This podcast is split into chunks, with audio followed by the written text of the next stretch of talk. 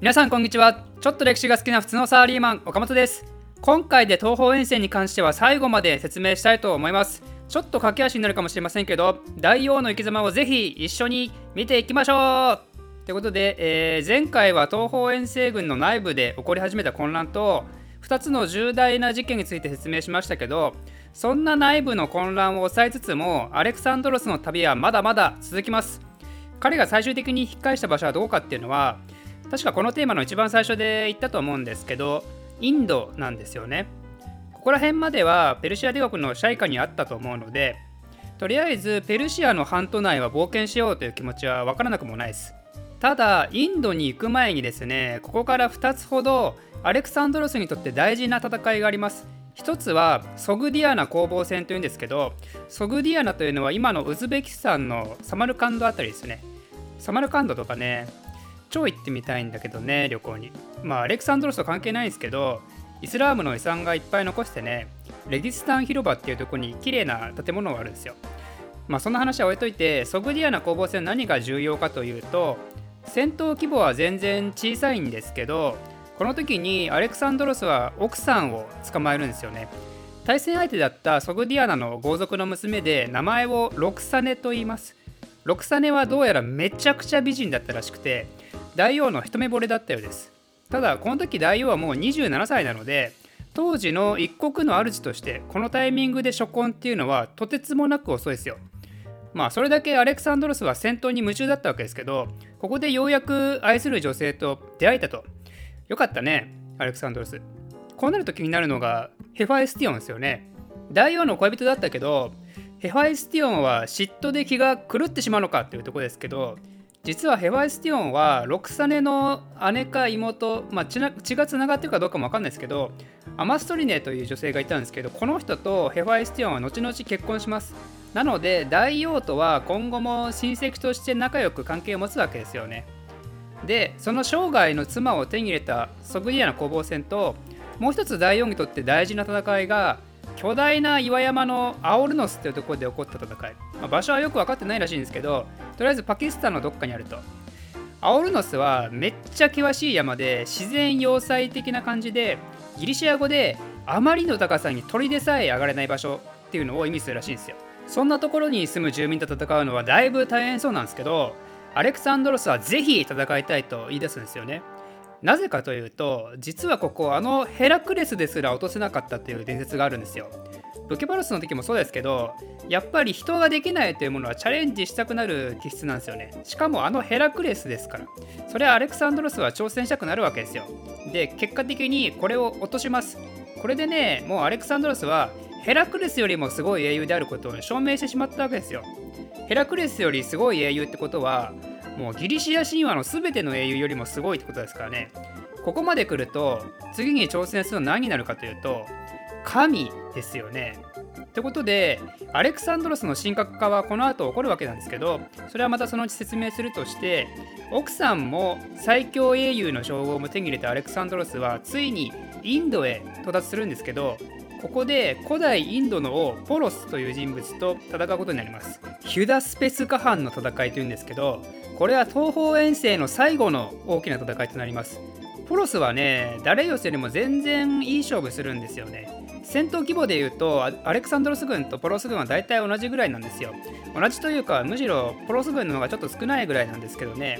ダリオスの時なんて100万だからね。アレクサンドロス軍の20倍ぐらいの戦力構えててもボロ負けするぐらいだからポロス軍余裕で負けそうと思いきやですねアレクサンドロスの約4万人ぐらいの兵のうちなんと4000人ぐらい死ぬんですよ。それに対してポロス軍は3万ちょいぐらいの軍で死者1万2000人ぐらいなのでまあ被害は甚大っちゃ甚大なんですけどでもダレイオスの軍に比べたらねダレイオス軍はアレクサンドロス軍の10倍ぐらいの被害出てましたからねいつも。でこの被害の大きさはねちょっとアレクサンドロス軍を困惑させたんですよ。ポロス軍の戦力を具体的に言うと歩兵3万騎兵2000戦車300台象200頭だったんですよね。アレクサンドロスはこの戦いの後もさらに東へ進もうとしたわけですけどその進んだ先にはなんとインド軍が歩兵20万騎兵8万戦車8000台象6000頭待ち構えているという話があったんですよ。ちょっとね絶望的でしょさすがに今苦戦した相手の10倍ぐらいの戦力が待ち構えてるわけですからねこれが遠征軍の兵士たちの心を折ったという話もありますなのでポロスは大王に負けはしたんですけどポロスが奮闘したことで歴史を大きく変えた可能性がありますよね。ポロスはダレイオスと違って周りの兵士がどんどん倒れて自分に攻撃が来るようになっても最後の最後まで象の上で奮戦し続けたらしいです。でアレクサンドロスはねやっぱ感動しちゃうわけですよ。敵だったけどポロスの奮闘ぶりにも心を打たれて戦いの後にねポロスに聞いたわけですよ。何か望みはあるかと。でポロスは一言王として待遇しろと言ったんですよね。アレクサンドロスはこれにはもう満額回答でポロスの領土を安堵してあげてむしろ今まで以上の領土を上げたんですよ。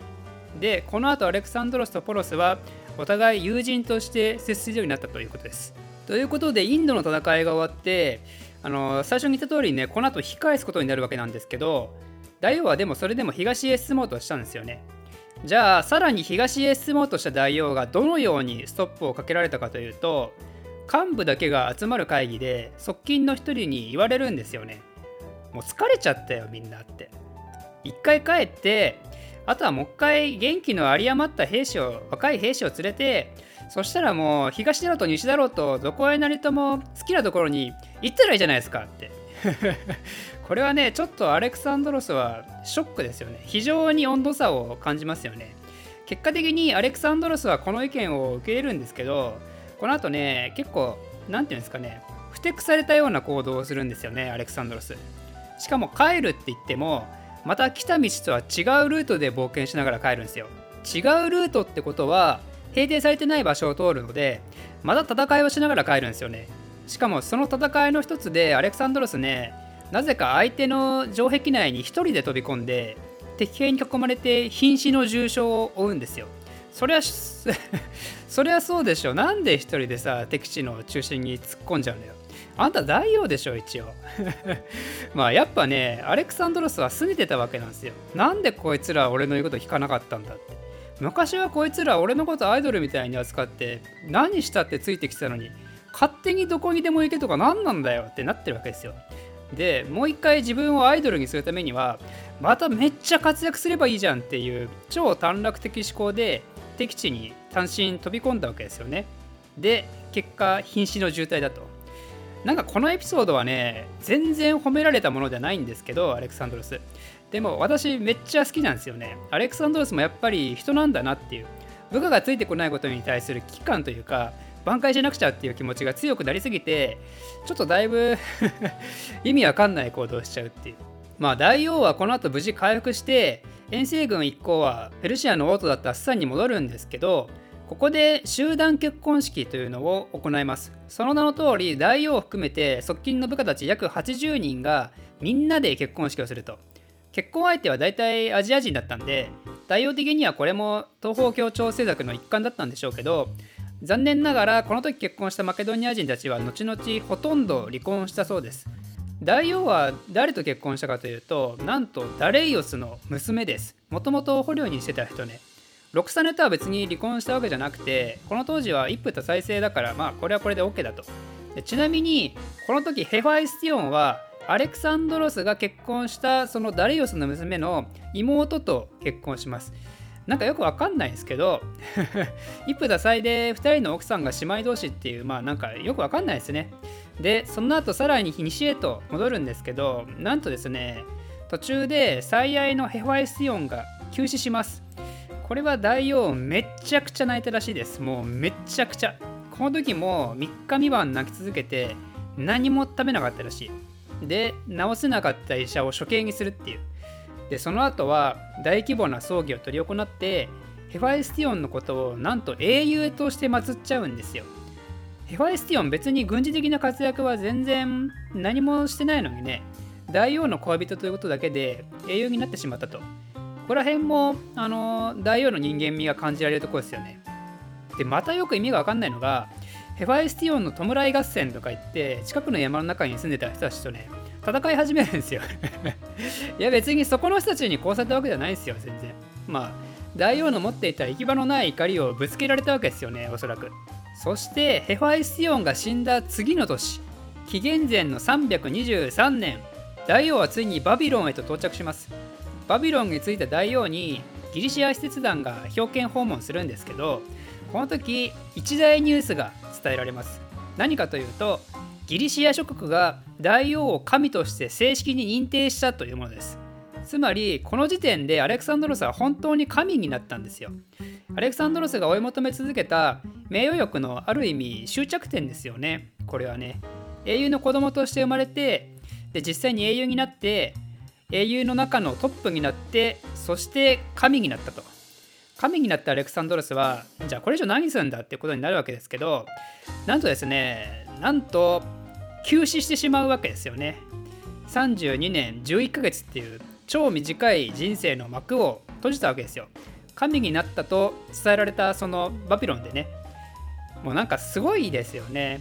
誰かが裏でシナリオ作ってんじゃねえのっていうぐらいできすぎた話ですよ。アレクサンドロスはそれまでピンピンしたのが突然高熱を出してそのまま10日で亡くなってます。死因はマラリアとか肺炎とか酒の飲み過ぎで膵臓が機能障害を起こして組織が破壊されたとかいろいろ言われてますが結局のところよく分かってないようです。酒の飲み過ぎってことだったらヘファエスティオンの死が関係してるかもしれないですよね。